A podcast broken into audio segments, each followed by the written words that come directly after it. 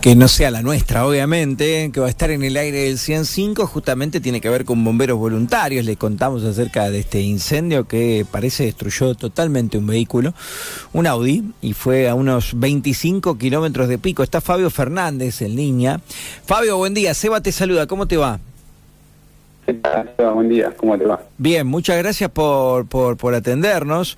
Y no, por favor. Veíamos las imágenes de este siniestro impactante cómo ha quedado este coche, este vehículo. Eh, parece una destrucción absoluta y total, Fabio. Sí, sí, sí lamentablemente es así. Este, la destrucción fue total. Este, las imágenes, bueno, hablan por sí solas, ¿no?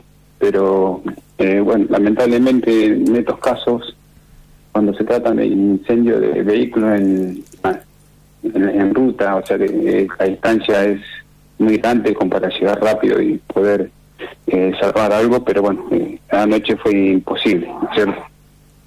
Claro, porque además de la distancia, el fuego generalmente te da muy poco tiempo, Fabio.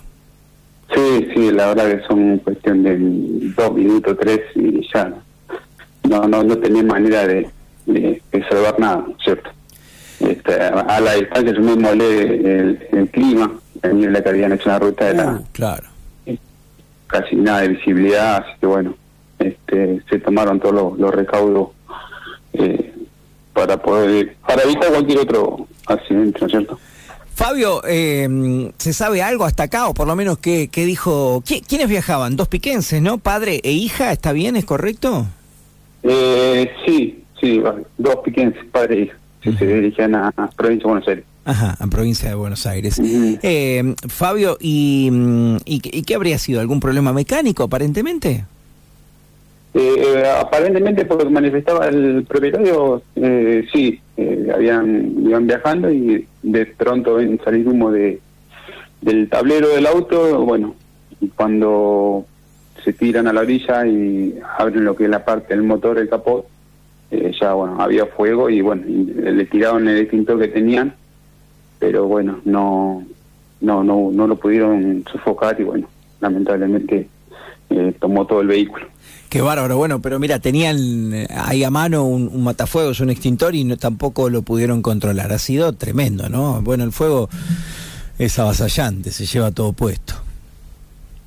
Sí, sí, lamentablemente así se va. Bueno, este, ellos están bien también, que es lo importante. y ustedes... Ellos estaban bien, sí, estaban bien los dos, así que bueno, eso la verdad que es lo, lo, lo, la prioridad, ¿no es cierto? La, la, las personas. Está bien, está bien. Bueno, ¿a qué hora fue, Fabio?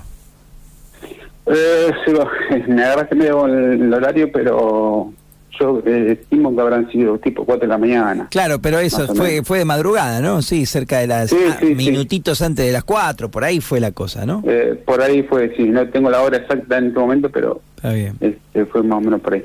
Está, está bien. Bueno, te agradecemos un montón para confirmarnos esta información en el aire del 105, Fabio, muy amable. No, por favor, se va. Un abrazo grande. Abrazo grande. Fabio Fernández, bombero de nuestra ciudad, trabajó ayer una dotación del cuartel de General Pico.